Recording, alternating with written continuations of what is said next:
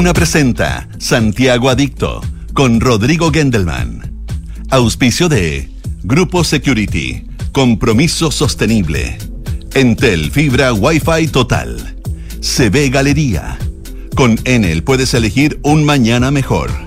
Inmobiliaria Hexacón. Y manéjate con Quinto y usa un Toyota por el tiempo que quieras. Duna. Sonidos de tu mundo. ¿Cómo les va? Muy buenas tardes, dos con dos minutos de este lunes 8 del 8, 8 de agosto, un día frío, con la cordillera con harta nieve. Y a este programa podríamos ponerle hoy día una hora para no pensar en el valor de la UEF. Una hora para no pensar en el IPC que acaban de entregar.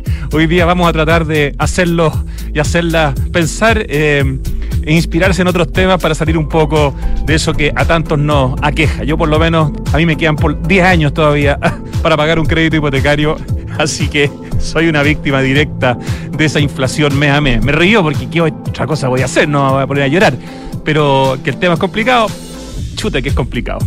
Bueno, eh, ¿qué tenemos hoy día en Santiago Adicto? Tenemos una entrevista, la primera que le vamos a hacer al ministro de Vivienda y Urbanismo, a Carlos Montes, que tiene una historia política realmente impresionante. O sea, un hombre que empezó a ser diputado elegido en 1989 y dejó la Cámara para venirse ahora a ser el ministro de Vivienda y Urbanismo. O sea, entre diputado y senador fue reelegido constantemente, siempre aplaudido como el mejor entre sus pares y siempre desde el principio metiéndose en estas comisiones que tenían que ver con vivienda y con desarrollo urbano. O sea, es un hombre que a nivel político, desde la Cámara, lleva más de 30 años en el fondo trabajando el tema de la ciudad, pero desde un lado menos habitual, menos evidente y que hace que quizás menos personas, cuando él fue elegido ministro, dijeran, ¿y pero qué un político del Congreso es el nuevo ministro de Vivienda y Urbanismo? Bueno, lo vamos a confirmar conversando con él, pero de que sabe de ciudad y sabe de las necesidades de la ciudad, sin duda que es así.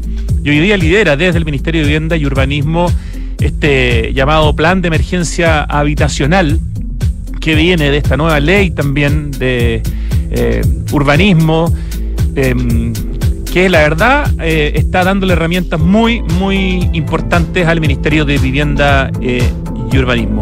Me refiero a la ley de integración social, ese es el nombre más completo o más, más que más conocida esta, esta ley. Bueno, y en la segunda parte del programa vamos a conversar con una arquitecta y un arquitecto que están detrás de una oficina que se dedica especialmente al tema de la arquitectura gastronómica, pero para ser, para ser bien consecuentes, tienen su propio café en su propio estudio. En el segundo piso está su estudio y en el primer piso tienen Casa 100 Café, ahí en el Eliezer Pará, Ñuñoa, se ve muy lindo, yo no digo todavía, pero he visto unas fotos preciosas, así que se come muy rico, hay muy buen café.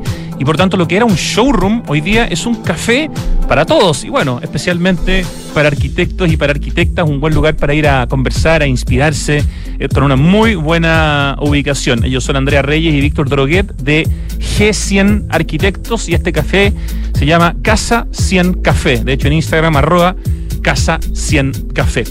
Y notas cortitas, porque hoy ya tenemos mucho para conversar en el programa. Estuve el sábado grabando en Valparaíso. Y si bien ya habíamos entrevistado en este programa hace algunos meses a la directora del nuevo Museo Universitario del Grabado, que levantó e hizo la Universidad de Playa Ancha en Valparaíso, otra cosa es verlo y estar ahí. Me tocó estar en el museo. Es una joyita de museo. O sea, es una casa de más de mil metros cuadrados del año 1880, completamente restaurada, quedó maravillosa, en pleno Cerro Alegre, que es uno de los cerros más taquilleros de Valparaíso, ahí en Lauretaro Rosa. 485, eh, casi en la esquina con Templeman, que es una, como una bajada muy turística. De hecho, me llamó la atención la cantidad de turistas eh, en grupos organizados y con guía que vimos el día sábado, especialmente brasileños. Son la gran mayoría los que vienen a esquiar eh, muchos de ellos en invierno a Santiago y aprovechan de ir los fines de semana o durante algunos días a Valparaíso. Pero la verdad, eh, hace mucho que no me tocaba ver turistas en grupos grandes y fue fantástico. Fue como inspirador y fue como optimista ver turistas en Valparaíso y ver un nuevo lugar de tan buena calidad como este Museo Universitario del Grabado. En Instagram lo pueden encontrar como MU GUPLA, MUGUPLA, Museo del Grabado Universitario PLA de Playa Ancha, MUGUPLA. Es hermoso, es una joyita, es muy barata la entrada para los chilenos y hay eh, una cantidad impresionante de grabados de altísima calidad desde alrededor de 1930 hasta la actualidad. Expuestos deben haber, no sé, 150, 200, pero tienen una colección de más de 10.000 grabados en la Universidad de Playa Ancha, así que eso explica que se hayan puesto con un museo que es un tremendo aporte para Valparaíso. Y el otro lugar que me tocó conocer, eh, que solo lo conocía por dato, es un lugar que se llama Espacio La Compañía. Esto está en el plan de Valparaíso, es decir, abajo, ¿no? En los cerros. Está al lado del Cerro Larraín, que no es de los más conocidos, pero esto es pleno centro. Pero esto era una iglesia tremenda, con espacios donde dormían los curas y donde vivían, y todo eso se ha transformado ahora en Espacio La Compañía. El Instagram es Espacio La Compañía Valparaíso, y ahí se están haciendo actividades culturales, o sea, música, está el Colegio de Arquitectos, tiene su central, digamos, ahora en este espacio. Hay coworks, distintas personas se han ido, digamos, inscribiendo con oficinas en el lugar. Y hay muchas cosas, música, cine, teatro, todo esto, hay, es cierto, solo se puede ir cuando hay actividad, no es que uno pueda ir y entrar cualquier día, pero es un lugar increíble y tiene un parque de 5 hectáreas, si no me equivoco, en vertical, que es una maravilla que lamentablemente no pudimos recorrer bien porque llovía a chuzos en la tarde del día, eh, del día, del día sábado, perdón pero pudimos verlo de cerca y es un lugar precioso, se los recomiendo para que lo tengan ahí pendiente para cuando vayan a Valparaíso y vean si hay actividades. Espacio La Compañía y repito el Instagram, Espacio La Compañía Valparaíso. Otra nota muy cortita, acaba de ser publicado en Plataforma Arquitectura un proyecto de la firma de arquitectos chilenos Peso von Rickhausen. Habíamos hablado hace muy poco con ellos, hicimos un programa especial con Pablo Altique para explicar la importancia de que la revista Croquis, o el Croquis, perdón, les haya dedicado su último número por completo a esta oficina que es original de Concepción. Hoy día están viviendo más cerca de Chillán. Bueno, acaban de mostrarse las fotos de un pabellón escultórico que hicieron en Australia, en Fishwick, que parece que está en Canberra. Una maravilla. Véanlo por favor en la plataforma Arquitectura o en Art Daily, porque las fotos son increíbles, son fotos, no son renders, y está todo el trabajo que ellos hacen como artístico en su como en su diseño ellos hacen eh, arte, obras de arte para hacer estos bosquejos, para hacer estos como croquis. Después van a los renders, por supuesto, y después hacen la obra. Pero esta mezcla que tienen de artistas con arquitectos en peso con el Rickhausen es una maravilla. Y por supuesto, es un proyecto de cuatro letras, como todos los proyectos de peso con el Rickhausen. Se llama el Pabellón Les. L-E-S-S, como Less is More. Bueno, aquí claramente Less is More porque es ultra minimalista, mucho hormigón y una joyita. El pabellón Les de peso von Elrichhausen. Y la última nota corta, volvieron los leones a Providencia. Se los habían llevado ahí de los leones con, con Providencia en la esquina eh, para restaurarlos y hoy día los están devolviendo a su lugar. Así que si alguien echaba de menos los leones, estas esculturas de leones en plena Providencia, ya están de vuelta. Dos de la tarde con diez minutos, nos vamos a la música y luego a la entrevista con el ministro de Vivienda y Urbanismo. Escuchamos, a propósito, porque vamos a hablar de vivienda, ¿no? Our House, The Madness.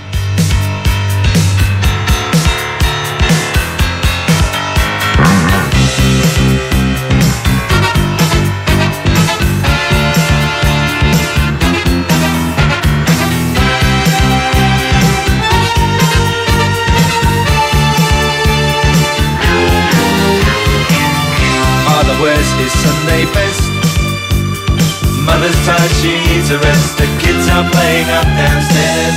Sister's sighing in her sleep. Brother's got a date to keep, he can't hang around.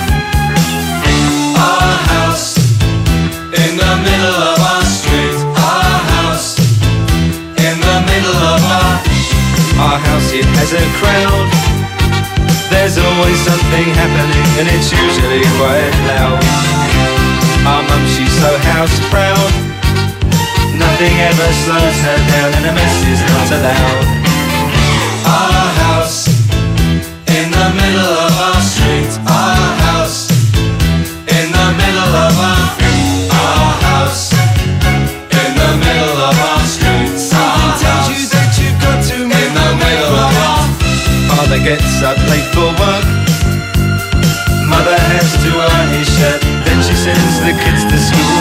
Sees them off with a small kiss. She's the one they're going to miss in lots of ways.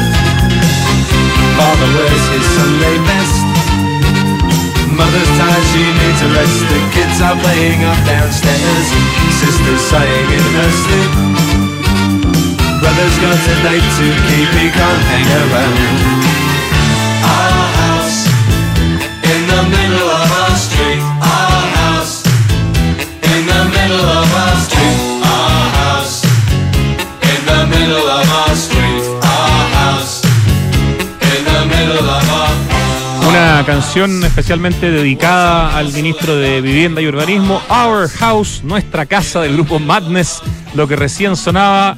Ministro Carlos Montes, muy buenas tardes. ¿Cómo estás? Buenas tardes, ¿qué dice? Aquí un gusto poder conversar con por primera vez con usted en este programa donde nos gusta hablar de ciudad, nos gusta hablar de cultura, de arquitectura, de urbanismo, así que, pucha, hablar con el ministro de Vivienda y Urbanismo es, todo un honor, así que estamos muy contentos de poder tener esta, esta conversación. Muchas gracias por el llamado y por la oportunidad de hablar con ustedes. ¿Me permite presentarlo, ministro? Bueno. El ministro Carlos Montes nace en 1946, egresó de sus estudios secundarios en el Colegio St. George, luego estudió economía en la Pontificia Universidad Católica de Chile, inicia su trayectoria política como política, claro, como dirigente vecinal a los 15 años y en sus años universitarios fue dirigente de la FEUC y representante estudiantil en el Consejo Superior de la Universidad Católica. El año 69 forma parte del grupo de fundadores del MAPU, el Movimiento de Acción Popular Unitaria, y tras el golpe de Estado del 73 dirige el MAPU desde la clandestinidad hasta su detención en diciembre del año 80. Estuvo un mes en poder de la CNI, fue interrogado, fue torturado, fue encarcelado en la cárcel pública en octubre del año 81 partió al exilio junto a su familia a México y en 1985 regresa del exilio Pasan algunos años y el 88 es el encargado de la campaña del no en la región metropolitana.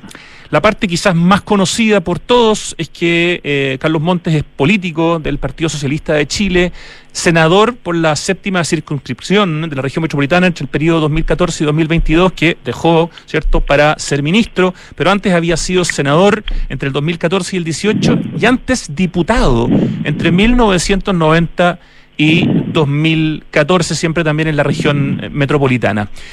Ministro, eh, como decíamos, el año 89 usted fue electo diputado por la región metropolitana, eh, integró ahí desde el principio la Comisión Permanente de Vivienda y Desarrollo Urbano, que también presidió, y también las comisiones de Gobierno Interior y de Regionalización. Desde ahí en adelante, prácticamente en toda su carrera como político, ha integrado la Comisión de Vivienda y Desarrollo Urbano. ¿Por qué este interés tan marcado por la ciudad, por la vivienda, por el desarrollo urbano, desde el lado, digamos, del, Congreso que ha desarrollado durante todas estas décadas y que explica en gran parte que hoy día sea usted el nuevo ministro de Vivienda y Urbanismo? Mire, yo creo que tiene mucho que ver con la realidad del distrito que yo representaba en el Parlamento y con cierta historia previa. Yo desde mucho antes me dediqué a estudiar eh, las comunas, la reforma que había hecho la dictadura, el tipo de gestión que había de la ciudad a través de una institución que, yo participaba, que era una ONG Cordillera, hicimos distintos tipos de trabajo respecto de eso, formación de dirigentes, en fin, y, y después siendo parlamentario tenía bastante cercanía con esos temas y me dediqué a tratar de profundizar, a comprenderlos más y a participar en las distintas iniciativas legales que se presentaban desde el Ejecutivo, presentando algunas iniciativas, muchas de las cuales no teníamos facultades para presentarlas, por lo tanto no tenían mucha posibilidad de avanzar. Pero no es porque yo estudiara en materia, de hecho afuera Cuando estuve en el exilio me dediqué más al tema regional, regional, descentralización, al tema municipal, más que específicamente al tema de vivienda y desarrollo urbano. Pero llegando acá y asumiendo esta responsabilidad entré a profundizar. Y, su interés, no sé, quiero preguntarle porque no conozco, ¿tiene un interés además en particular, por ejemplo, por la arquitectura, por el urbanismo, por la geografía, por temas que están como vinculados directa o indirectamente con, estas temáticas en términos de hobby, se compra libros, lee, son temas que le interesa estar constantemente aprendiendo, están dentro un poco como de su universo de conocimiento que ha ido adquiriendo, por el lado digo de la literatura también? Yo creo que el tema principal para mí ha sido el tema de la construcción social y cultural, cómo se construye el tejido social, cómo las comunidades se, se ponen de acuerdo para gestionar en otro sentido el tipo de instituciones que tiene el país, el tipo de relación con los municipios. Yo creo que mi, mi preocupación principal ha sido eh, la, la, construcción social y cultural, la organización social que va surgiendo. Sobre eso he leído no solo sobre Chile, sino que en otros países. Ese es un tema que me ha motivado. En, una, en, su página web, que seguramente lo que está ahí arriba tiene más que ver con la última o la penúltima eh, elección de, para ser senador, dice, nuestras ciudades han crecido explosivamente sin planificación. El impulso se dejó casi exclusivamente al sector inmobiliario. El resultado son urbes segregadas, carentes de espacios públicos y desordenados. Necesitamos cambiar este modelo, establecer gobiernos metropolitanos que alienten un desarrollo más armónico y generar reglas estables que nos permitan tener viviendas y barrios más seguros, sustentables e integrados con la mejor calidad de vida para todos. Eso lo escribía usted el año 2013, hace casi una década.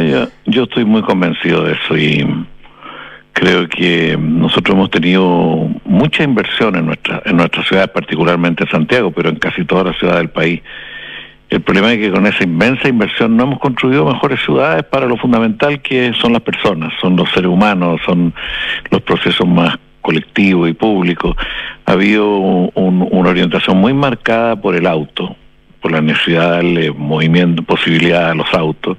En segundo lugar a la inmobiliaria en tercer lugar a los malls. O sea, la ciudad ha terminado configurándose a partir de, esos tres eh, factores, ejes, porque ha faltado una propuesta pública, una capacidad de darle un objetivo común, un objetivo público a, los espacios comunes, a los espacios de diálogo entre las personas, a los espacios de encuentro también. Y yo creo que eso ha debilitado mucho el tejido social que al menos de mi punto de vista está en la base de buena parte de los temas de violencia y de conflictos que hoy día tenemos, de delincuencia, en fin. Una anécdota que yo siempre recuerdo, que me sucedió en este mismo programa, conversando con Germán Bannen, que en paz descanse, que fue como el, el, planificador de Providencia, que siempre lo miró como una ciudad no como una comuna, eh, y que además, bueno, fue Premio Nacional de Urbanismo.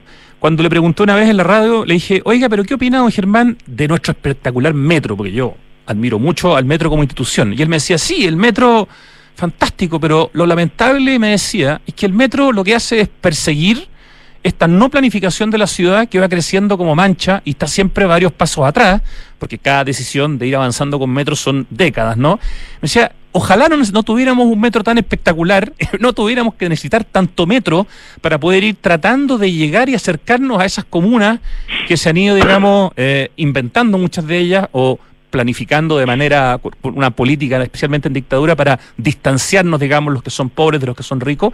Eh, por lo tanto, era interesante esa perspectiva, que incluso el metro, que uno lo, aplaude muchas veces, es una demostración de esta falta de planificación urbana.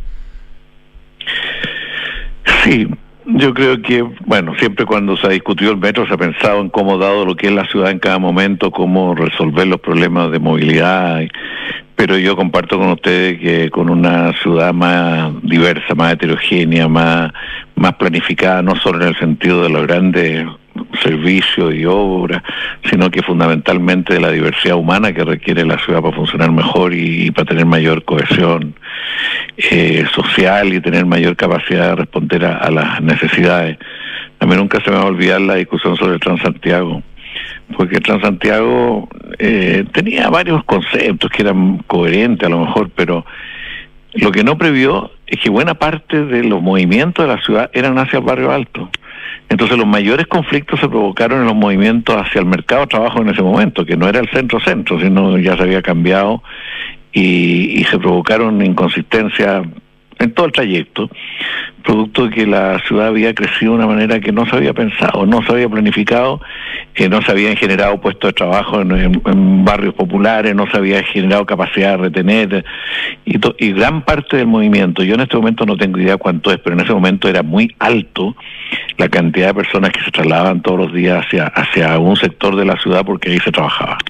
Faltó calle, decían por ahí, entre las personas que planificaron y diseñaron eh, el Transantiago, ¿no? En conocer un poquito más la realidad de a pie de quien realmente usaba el sistema de transporte público como es la micro. Sí, no, nos costaba, mire, nosotros en, en el caso de la Florida hicimos 22 encuentros para antes de que se pusiera en movimiento el metro, para discutir perdón, a que se pusiera en movimiento Transantiago para discutir sus conceptos. y la verdad que no se lograba, con las explicaciones que se daban, percibir eh, la inconsistencia que esto tenía. ¿eh? O sea, no, se no logramos verlas con toda claridad entre lo que se explicó, los conceptos que se usaron y después lo que fue en la vida, había una tremenda, tremenda distancia. Sí, sí, el Transantiago cuando debutó le podemos poner de 1 a 10 una nota, no sé, tres o dos. ¿Qué nota le pondría hoy día al Transantiago con toda la evolución y los cambios y mejoras que, se han visto? Yo sé que esta es una pregunta que quizás tendría que hacerse al ministro de Transporte, pero en el fondo usted eh, también entiende estos temas y los conoce.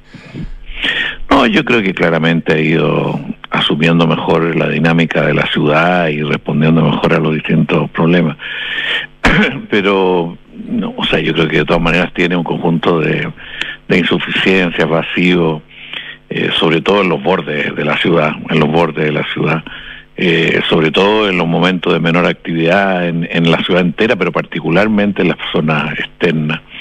En fin, tiene mucho, mucha eh, inconsistencia aún, pero de haber partido con un 2 o con un 3, yo creo que hoy día estamos en 4 o 5 algo es algo. Estamos, estamos conversando con el ministro de Vivienda y Urbanismo, Carlos Montes.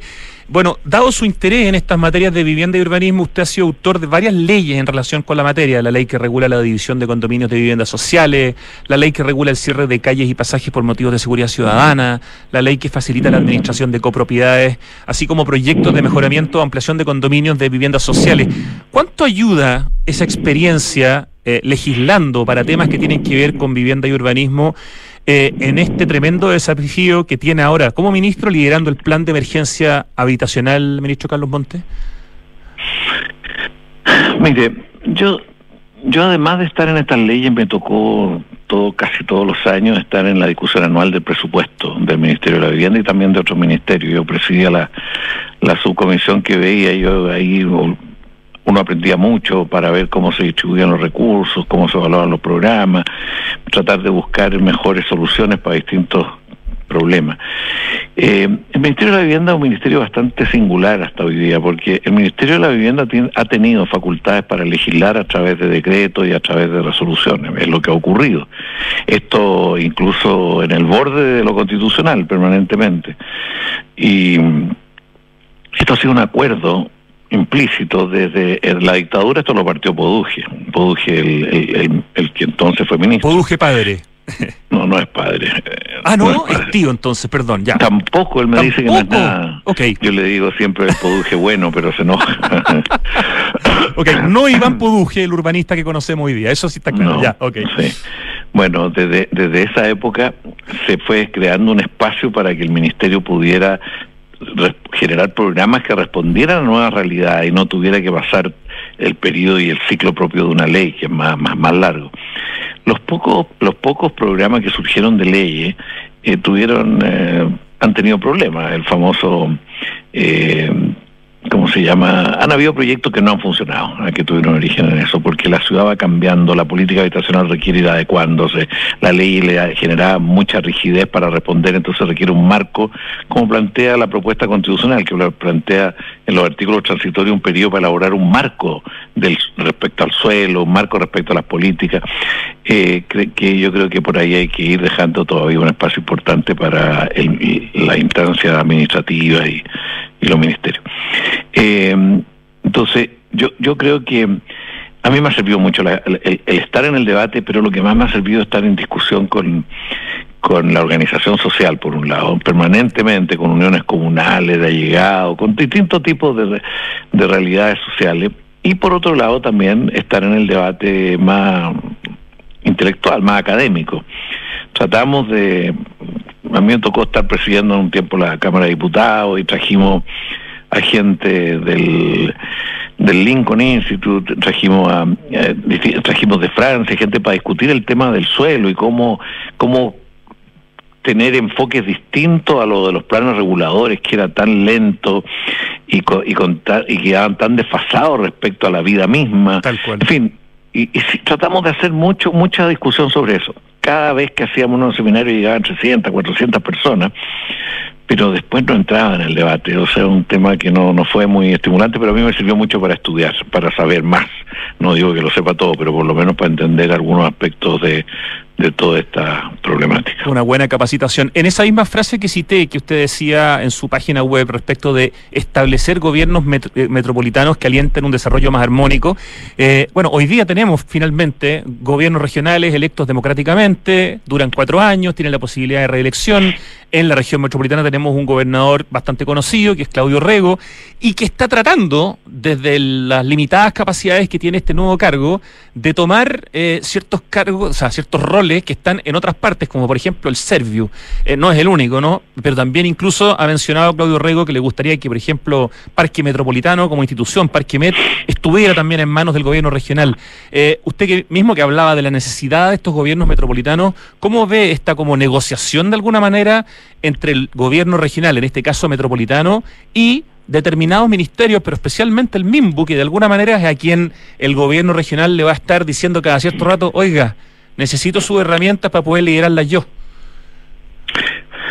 Mire, yo, yo creo que mm, todavía no tenemos un gobierno metropolitano conceptualmente, legalmente. Este, se está tratando todavía la región metropolitana como si fuera una región más. ¿ah? Esto requiere una manera de trabajar con los municipios, entenderse con los municipios, de diferenciar los roles que tiene el, nivel local, el nivel regional. En fin, yo creo que ahí falta bastante.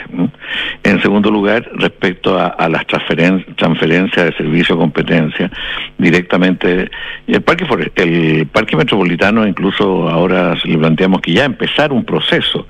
Si hoy día se trasladara tal cual, eh, los, hasta los funcionarios del parque dicen, bueno, veamos qué significa para esto, para esto otro, este otro en su vida laboral y en su actividad. Correcto. Entonces, por eso le propusimos incluso al, al gobernador que propusiera un nombre para o más de algún nombre para que entrara al concurso, concurso de alta dirección pública y que a él lo reflejara mejor, pero entendiendo de que, de que era un proceso de transferencia y estamos dispuestos a empezarlo. Respecto a los serbios, yo esto lo he visto en distintos momentos. Aquí, aquí hay una cierta capacidad que se ha acumulado en los serbios, que de no fortalecerse mucho el gobierno regional, eh, puede tener bastantes dificultades para enfrentar los temas. Por eso que también hay que construir un proceso para algo así, no creo que sea una cosa que sea solamente una decisión eh, voluntarista de la autoridad. Hay que construir un proceso para que a nivel regional haya una capacidad de dirigir otras dimensiones de la ciudad. Esto supone clarificar qué es propiamente del nivel local, qué es propiamente de los otros niveles, porque mm, va a haber mucha tensión entre los distintos niveles, ahora mismo, incluso la situación que estamos ahora, porque el modelo, desde mi punto de vista, el modelo de descentralización que tenemos es un modelo que todavía le falta bastante para ser más maduro. Absolutamente. Eh, entrando un poco en, en, tierra derecha de lo que es el plan de emergencia habitacional, hoy día hay, según cifras de la organización no gubernamental ONG Déficit Cero, hay 240.000 allegados en Chile. El año pasado se postularon, de hecho, más de 200.000 personas al Fondo Solidario de Vivienda, que fue creado justamente para el 40% más vulnerable del país y lo obtuvo apenas un 15%. En este caso de los allegados, que es un tema bien importante, porque cuando se dice que hay 650.000 familias en el fondo eh, que, no, que, tienen déficit habitacional, una parte importante justamente son eh, los allegados. ¿Cómo puede ayudar la nueva ley de integración social y urbana a través del plan de emergencia habitacional a cambiar esta realidad, eh, a, a, darle una mano o a agilizar los trámites a todos esos allegados que muchas veces llevan años esperando su solución habitacional? Mire, yo creo que hay que hacer bastante investigación y analizar bien a fondo por qué se provocó este déficit en un periodo en que Chile ha crecido, un periodo largo que Chile creció bastante, creció mucho. Y creo que antes del estallido ya teníamos por lo menos 400.000 familias o algo de ese orden eh, que no tenían vivienda, que estaban, que era parte de un déficit de ese orden. Posteriormente, ya a partir del estallido, la pandemia, la migración, en fin, todo el crecimiento de la migración, eso probablemente subió unos 200 mil más. Nadie puede decir con mucho rigor cuál es la situación del déficit, porque no tenemos censo desde el 2200, del 2017, no tenemos censo, por lo tanto aquí son ajustes que se hacen a partir de una CACEN que fue una muestra también, no fue y tiene influye el registro social de hogares, porque hay antecedentes de, la, de las comunas. Nosotros hablamos más de 600.000 que entendemos que un aproximado, eh, porque no tenemos una base de información suficientemente sólida. 600.000 familias, ¿no es cierto? Para que 600.000 familias, Exacto. de las cuales 80.000 están en campamento. ¿Mm? Tal cual. Eh, ¿Para qué va a servir la ley de integración? Bueno, en la ley de integración se plantea el plan de emergencia habitacional, ¿ya? y ahí se busca enfrentar un conjunto de temas para responder de manera más adecuada. Uno de los temas principales es el tema de acceso al suelo, porque el, déficit se explica, desde mi punto de vista, especialmente por déficit de las tres grandes ciudades y especialmente porque el programa de Fondo Solidario eh, no funcionaba en las grandes ciudades. No funcionaba porque el suelo tenía un valor tal que los proyectos eran escasos, bastante escasos, porque no daban eh, las cifras y no se ajustaron las políticas a las nuevas realidades. Eh, eso es una hipótesis. ¿ah? Yo creo que hay que estudiar más por qué, porque esto finalmente se extendió a todo el país y el déficit se creó, eh, se ha desarrollado desigua- de- diferenciadamente, pero en todo el país. Respecto a pa- para qué sirve la ley de integración, la ley de integración tiene una parte que el plan de emergencia, como le digo, todo un conjunto de definiciones, pero que buscan por cuatro años tener normas especiales para tratar varios temas, entre otros el cambio de uso del suelo, por ejemplo, que se creó una, un, todo un procedimiento de excepción, distinto a lo que era el antiguo artículo 50. Eh, también tiene que ver con la exigencia al resto de los servicios en relación a la- al déficit. En fin, son muchos, muchos temas.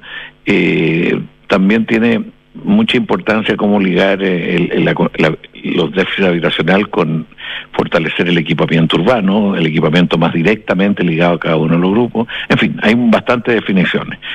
Eh, algunas que quedaron incompletas en la ley, ¿ah? algunas.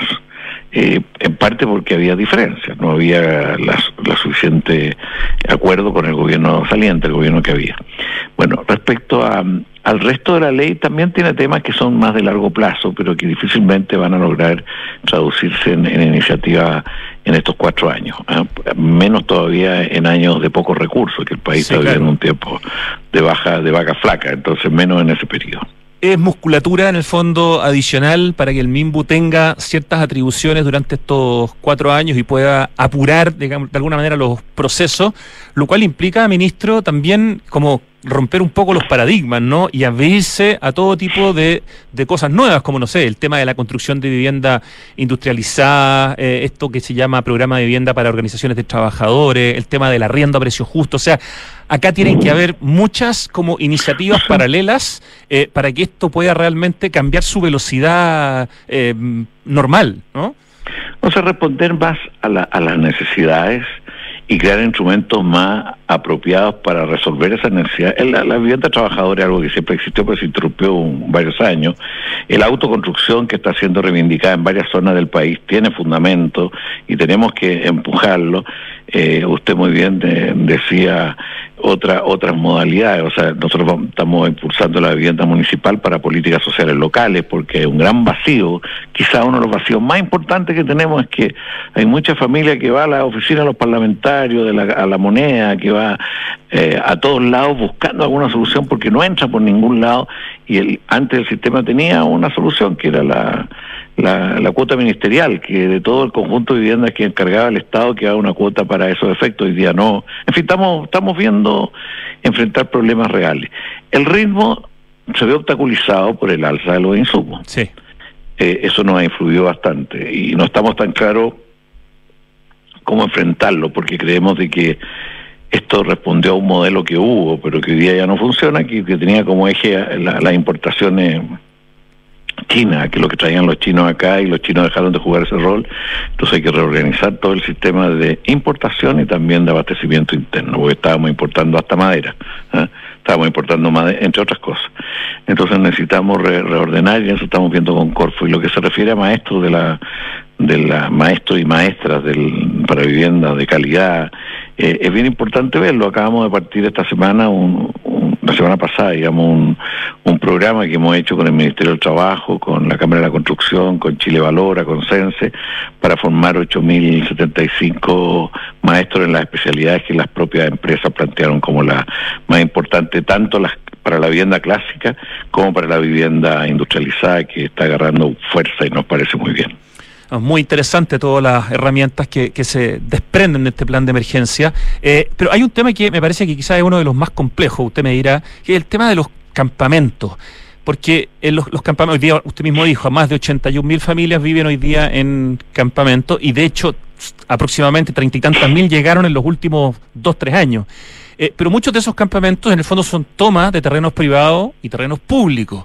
Y al mismo tiempo, en esos campamentos hay familias de ciertas nacionalidades que esperan una solución definitiva en otra parte y otras que están construyendo mm, de manera mucho más sólida para quedarse ahí. Entonces, el tema de los campamentos me parece que debe ser quizá uno de los más complicados dentro de todos los frentes que hay que atacar en este déficit habitacional, porque la gran mayoría de ellos están sobre terrenos que habría que expropiar o habría que sacar de ahí por razones medioambientales. ¿Cómo se visualiza un poco el tema campamentos slash tomas dentro de, este, de, este, esta visión, digamos, de cuatro años de plan de emergencia habitacional, ministro?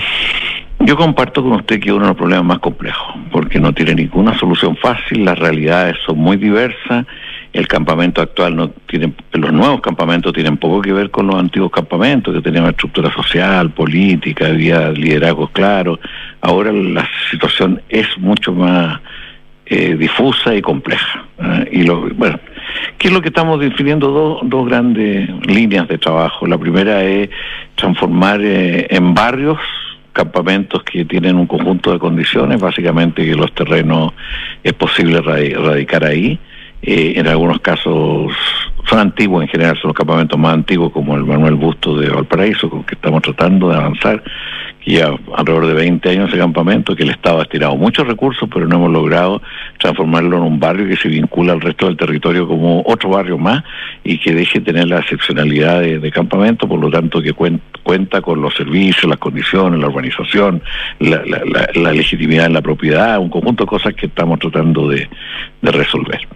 Eh, eso es una línea, y ahí queremos poner mucho énfasis, son menos de 400 los campamentos que estarían en esa condición, okay. y, y, alrededor de 21 o 22 mil familias, y eso esperamos que logren en estos cuatro años eh, definir su situación habitacional y estar siendo parte de un barrio. El resto, que son como 1.100 campamentos más alrededor de eso, eh, eh, y que son como 60 mil familias, lo que más nos preocupa es la habitabilidad, o sea, una gestión habitacional para la habitabilidad, o sea, que haya condiciones básicas de vida. Esto, hay algunos campamentos que están en zonas de alto riesgo.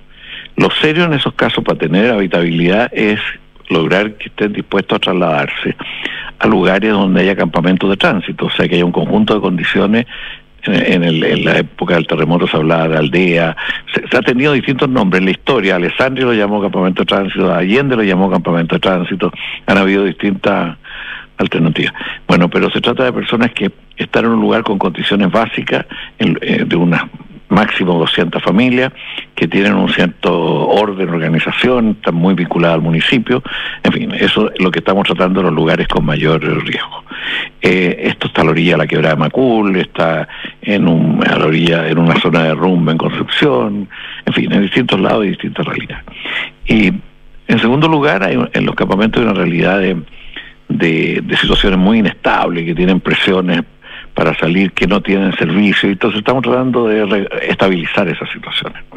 O sea, como aquí hay un problema bien serio, porque hay lugares como, por ejemplo, el campamento de Cerrillo, mm, que está sobre basural, que ese campamento ni siquiera está denunciado como toma por parte de los propietarios, porque esperan que en cualquier momento el Estado ahí lo compre. ¿Eh? O sea, sería absurdo comprar un terreno que es un basural. Entonces tampoco hay problemas desde todo punto de vista por organizar la vida ahí, eso es un tema legal. Eh, y después tenemos campamentos que ya están relativamente estabilizados en lugares que no tienen condiciones de erradicación, pero están estabilizados. Algunas de las personas iban postulando a los programas regulares. quiero decirle dos cosas más. Una, eh, en muchos de estos campamentos hay muchas armas, especialmente los del último, último tiempo.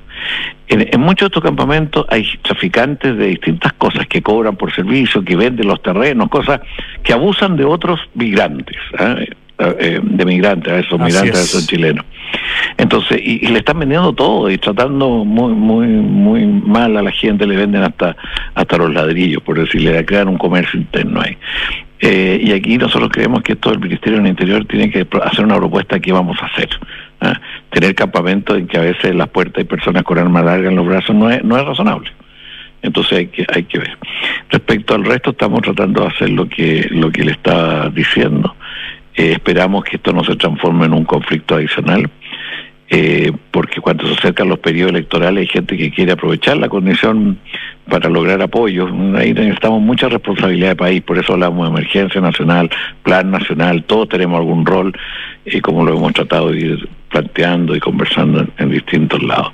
Lo último que le digo es que está claro que el camino para principal para acceder a la vivienda es el camino regular nosotros no podemos generar el espejismo de que basta ir a una toma a tener soluciones, porque eso significaría que nadie iría por el camino que estamos tratando de construir, que hoy día no está funcionando bien, tiene miles de defectos, estamos tratando de modificarlo, entre otras cosas, como usted bien decía, diversificando los caminos para acceder a la vivienda, diversificando los tipos de vivienda, tener un banco de suelo construido desde el Estado, en fin, distintas iniciativas, hacer un, un trabajo muy detallado en cada uno de los trámites, la para saltarse.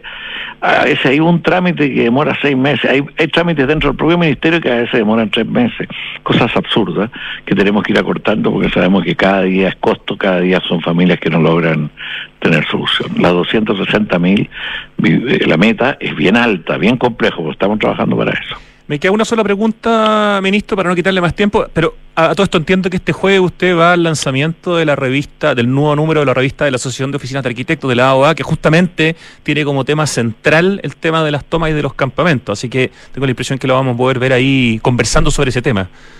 Así es. Excelente. Estoy invitado. Excelente. Estoy invitado, todavía, no he, todavía no he leído la revista, pero estoy invitado. Ya, perfecto. Ahí, pero ahí, ahí podemos escucharlo seguramente si asiste eh, a esa conversación con más detalle. Finalmente, en realidad mi última pregunta es, eh, las organizaciones sociales que son que tienen expertise en estos temas, estoy pensando particularmente en una de ellas en la que me toca ser parte del Comité de Comunicaciones, que es Déficit Cero, que lidera Sebastián Bowen, ex líder de Techo. Eh, que de hecho ha nacido como una organización para enfrentar el déficit habitacional. Eh, ¿Qué papel van a tener estas ONG, digamos, dentro de este plan de emergencia habitacional y dentro de este trabajo del MIMBO liderado por usted en estos cuatro años? ¿Qué tanta bola de alguna manera se les va a dar eh, a, esta, a estas organizaciones para trabajar de alguna manera eh, en forma paralela o en forma muy cercana al MIMBO? ¿Es así o cómo lo ve? Mire, hay distintos tipos de organizaciones. Hay organizaciones que son más directamente ligadas a programa, a la acción, y nosotros queremos establecer un acuerdo con ellas de acuerdo a distintas realidades. Si es, si es trabajo en condominio, si es trabajo en campamentos, si es o sea, queremos que asuman responsablemente un rol. ¿Ah? O sea, no solo vienen a, complementar, sino que asuman roles más integrales y ahí estamos buscando los caminos para hacerlo. Ojalá, ojalá que hubiera muchas organizaciones de esa naturaleza que contribuyeran a la política de una manera más eh, integral eh, y, con mayor precisión en su rol. Respecto a instituciones que generan opinión, o sea, Déficit Cero es una institución que está en el debate, ¿no es cierto? No es la única. Nos parece muy importante que, que existan, nos parece muy importante que opinen, tomamos en cuenta sus distintas opiniones en muchos momentos eh, y tuvimos una reunión hace muchos días justamente conversando sobre qué otras cosas, además de estar en el debate, ellos plantean que es necesario hacer. Nosotros creemos que el debate de futuro, el debate más de largo plazo sobre una política de construcción de ciudad, una política habitacional consistente con construcción de ciudad fundamental.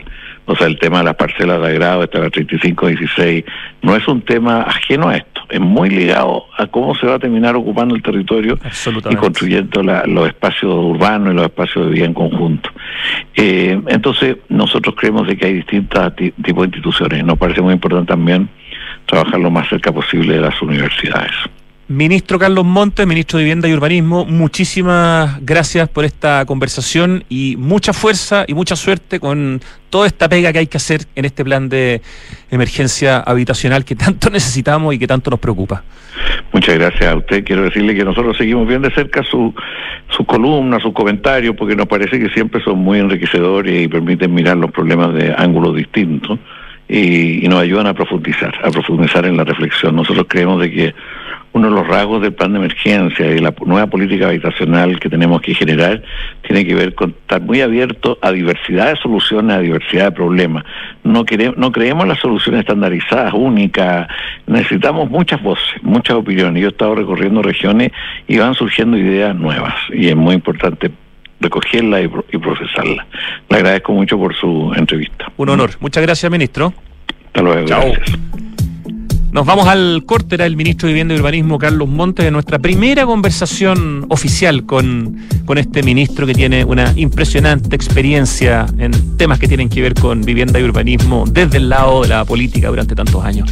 Nos vamos al corte y volvemos para hablar con una pareja de arquitectos que tienen su propio café de arquitectos y que se dedican además como especialidad dentro de sus temas a los proyectos gastronómicos. Así que ya van a saber de qué se trata Casa 100 Café en algunos segundos.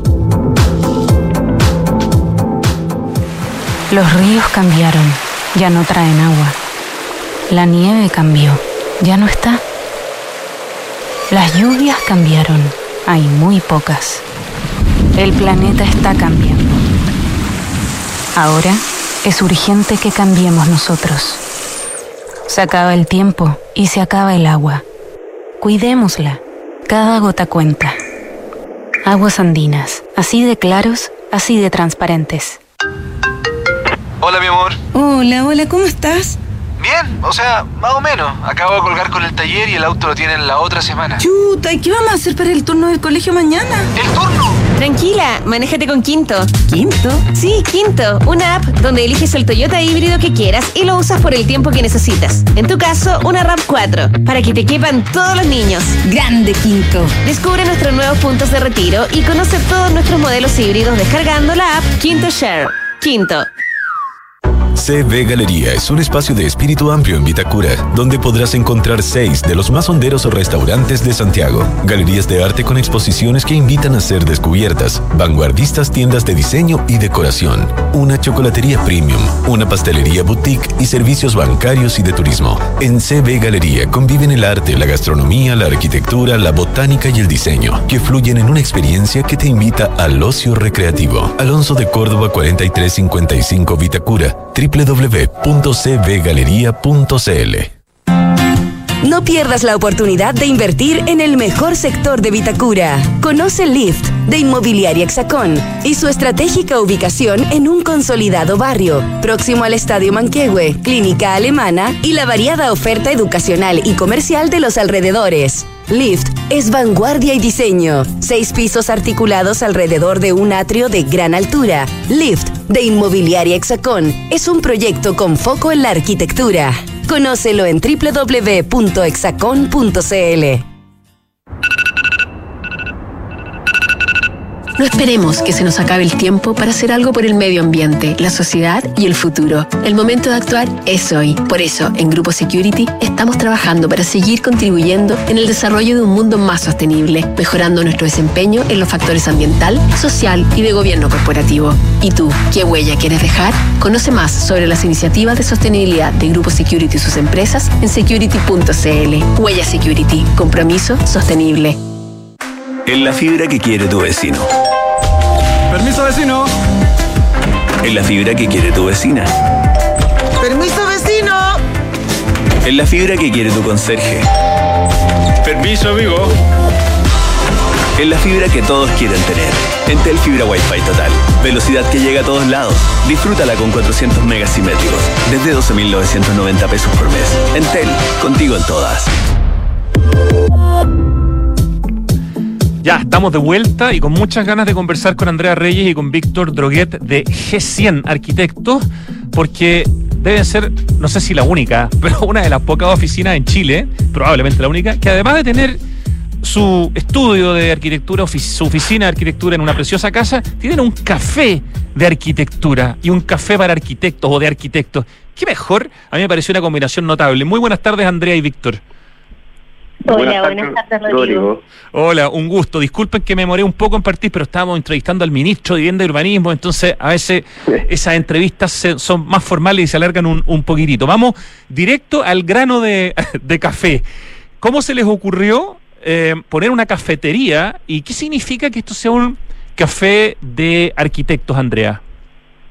Eh, mira, esto partió un poco eh, desde nuestro oficio, nosotros somos arquitectos, eh, de profesión sin quererlo, y de alguna forma eh, nuestra especialidad fue derivando en hacer arquitectura gastronómica, y desde ahí eh, esto de tener un café ligado a nuestra oficina fue una idea que se nos ocurrió bien tímidamente, pero empezamos a, a darnos cuenta que en realidad teníamos todo para que esa, esa cafetería de alguna, fuera, de alguna forma fuera nuestro showroom y de esa forma generar confianza con nuestros clientes que vienen a este lugar, también con los clientes del barrio que ven que en esta oficina de arquitectos eh, se están, están pasando cosas.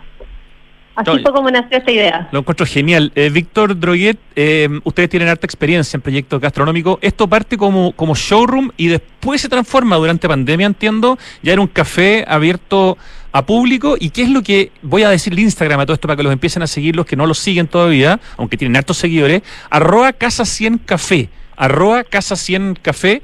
Eh, ¿Cómo surge así? Primero el showroom, luego la cafetería abierta a público y esto durante pandemia. No, no, no. Mira, nosotros, nosotros qué hicimos, porque, bueno, en realidad nosotros la especialidad fuerte es arquitectura gastronómica. Correcto. Que tenéis toda la razón. Acá somos los, los, los- como los, los, los preliminares en hacer este tipo de, de especialidad y nos ha ido bastante bien. Ante pandemia era, éramos, era mucho más el, el nivel de trabajo.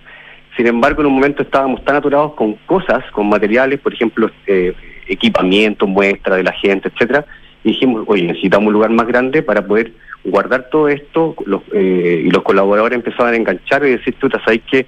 ¿Cómo te puedo ayudar a conformar este showroom? Y este showroom poco a poco fue creciendo, creciendo, creciendo, hasta que dijimos, ¿sabes que Somos arquitectos, necesitamos emplazar esto en un buen lugar, necesitamos abrirlo a la comunidad y, y tenemos que darle una ambientación distinta. Y ahí aparece la fórmula de poder hacer esta, esta necesidad que tenemos todas, eso de tener un propio café, de cuidarlo, qué rico, a nosotros no, no juntar la profesión más eh, la cafetería nos pareció una idea pero muy, muy entretenida. absolutamente entretenida y era una casa que en la foto, hago el mea culpa que todavía no he ido, pero yo sé que me han invitado, eh, era una casa que se ve preciosa. Eh, ¿Esta casa tiene alguna historia? Bueno, está en Ñuñoa, donde hay muchas casas lindas, en la calle Eliezer Parada. Eh, ¿Hay algo que contar de esta casa como, como, como arquitectónicamente, Andrea? Eh, bueno, la primera dueña, eh, la primera dueña fue la Carmen Aldunate. ¿Ya? Ah, gran Y artista. Desde ahí, sí, pues gran artista. Y de ahí nosotros llegamos ya al segundo dueño, pero era una casa que para nosotros estaba como, estaba llegando hasta como en el borde de toda lava, estaba empezando de a poquito ese eje comercial y, y nos encantó de inicio. Y además tenía la posibilidad de poder liberar el primer piso en esto que armamos con esa el food truck, una callecita propia, mucha terraza, que fue lo que nos dio eh, el, el énfasis en pandemia, y poder instalarnos en el segundo piso con nuestro equipo de 8 o 10 personas. No, sí, la, la idea es, es realmente genial. O sea, en el segundo piso ustedes tienen su oficina y en el primer piso muestran de alguna manera lo que hacen y más encima las reuniones las pueden tener eh, eh, ahí mismo, Víctor. ¿Qué se puede comer y tomar en Casa 100 Café, arroba Casa 100 Café, este café, pero restaurante de alguna manera también, ¿no? tú me dirás, eh, que está en el Eliezer Pará 2439. ¿Esto de Eliezer Pará más o menos esquina con qué o cerca de qué esquina? Toda lava. Ah, ya, Eliezer Pará con toda la. ¿Cuál es un poco Justo el menú así a grandes rasgos de eh, Casa 100 Café? Mira, nosotros eh, nos enfocamos, bueno, el café sobre todo, pero pero es, es muy entretenido porque aparte de nosotros de, de- de especificar un solo café, como somos proyectistas de este tipo de proyectos de, de encargo, eh, dijimos, ¿qué necesitamos acá? Necesitamos mostrar a nuestros clientes que, tenemos que tener dos tipos de, café, uno de especialidad que lo hace un barista y otro que, que sale que es automático, generalmente lo ocupamos para los hoteles o para comida rápida, etcétera. Entonces, para que los clientes vean que efectivamente hay muchas soluciones a la hora de entregar un café. Partimos por ahí. Y lo segundo, nos enfocamos en los desayunos, en los brunch, los huevos, la rica ensalada. Ahora estamos también full, full lo veggie, los sin gluten, pastelería sobre todo, creo que ha sido nuestro fuerte últimamente. Pero, y bueno, y para los que nos quedamos un poco más tarde, la cerveza, tenemos un, un, un- lugar especial para los que quieren compartir una tarde con un buen sándwich y, y acogerlo acá en Casa 100, no solamente el café, por eso es un abanico de posibilidades que tenemos acá para, para entregar. ¿Cuáles son los horarios, Andrea Reyes, una de las fundadoras de G100? Y a todo esto la página web de ustedes es g100.cl, eh, pero en este caso estamos Gracias. hablando del proyecto arroba Casa 100 Café. ¿Qué día no se puede ir o a qué, cuál- cuáles son los horarios que tienen ustedes? Aquí funcionamos todos los días. La idea es que funcione tal como dice Víctor, como un desayunador, como con pausas saludables de, durante el día. Funcionamos todos los días desde las ocho y media hasta las 21 horas. Lunes a viernes. Lunes a sábado de ocho y media a 21. Ah. Y el domingo funcionamos igual desde las ocho y media hasta las 4 de la tarde. Ah, fantástico. O sea, lunes a domingo. Y de hecho veo en el Instagram, arroba Casa 100 Café, que ayer estuvieron celebrando el Día del Niño, El Día del incluso Niño. con una invasión de dinosaurios y sirenas. Claro, y, Ah. y también te, come- te comento yo, Rodrigo, que y, y- y pasa habitualmente, como en las fechas especiales o en algunas temporadas, es que como tenemos esta callecita, que es parte de nuestra de nuestra propuesta, eh, se abre un mercado. Y ayer, por ejemplo, el mercado era una tiendita de libros para niños. Ah, pero qué buena idea. Ya, ¿y cómo, y, finalmente, cómo ha sido el feedback, bueno, de la comunidad, pero sobre todo de la de los arquitectos y arquitectas o gente que se dedica al tema respecto de ir eh, eh, y vincularse con este café? Me imagino la gente que trabaja más cerca de la zona, ¿no? Que, pero, pero ¿cómo ha sido un poco como el- la retroalimentación que han tenido de parte de su clientela? Mira, súper bueno, ¿ah? sobre todo al principio, pues nosotros una de las cosas importantes que partimos en plena pandemia, o sea, nosotros partimos en enero del 2020, 20, 21-22. ¿Ya? Entonces eh, dijimos, chuta, tenemos las condiciones, están todos cerrando, empujemos todo esto a ver qué fun- cómo funciona. Entonces, y nos, nos dio bastante resultado porque justo en este lugar yo creo que la gente estaba necesitada de estos espacios, ¿ya? y sobre todo de no salir de, de este sector que es bien de, de barrio, de comunidad, etcétera. Entonces al principio se nos, nos produjo este fenómeno de tener mucha gente adulta, mucha, mucho niño, mucha familia. Ahora el perfil está cambiando, está variando, hay, gente más joven, hay gente más que viene a trabajar, o sea, aquí hay, no hay ningún problema para sentarte con tu computador, trabajar durante rato, horas, eh, siempre hay posibilidades, eh, entonces se, se generó un nuevo vínculo con otro otra escala de edades, por ejemplo. Entonces, ahora no, pues la gente lo recibe súper bien, está súper agradecida, sobre todo la gente de alrededores, eh, de que existamos, porque existe un lugar para ellos muy cercano. Lo encuentro genial. Bueno, si eh, usted se quiere ir a tomar un café de arquitectos, mira en su Instagram, arroba Casa 100 Café, la dirección es Eliezer Parada 2439, ahí casi con toda lava. Y si usted quiere eh, consultarle a la oficina para que le ayuden a hacer su propio café o restaurante o espacio gastronómico, ahí está arroba G100 Arquitectos en Instagram, porque esa es una de las grandes gracias, ¿no? Lo que ustedes muestran en su café es parte de lo que ustedes son capaces de hacer, pero solo parte, porque hacen harto más que eso. Exactamente.